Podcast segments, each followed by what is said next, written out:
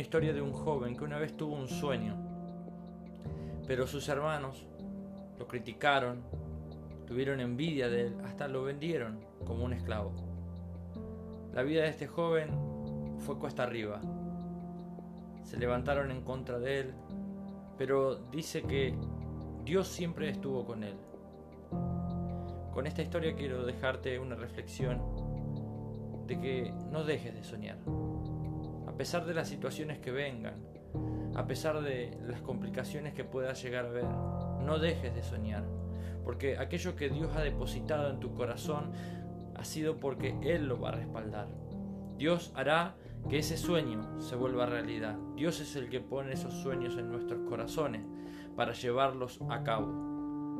No dejes que esos sueños sean robados por palabras de otros, por críticas o por decir que es imposible. No hay nada imposible para Dios.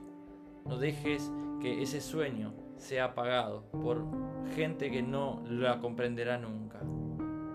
El único que tiene el control de tus sueños eres tú y Dios.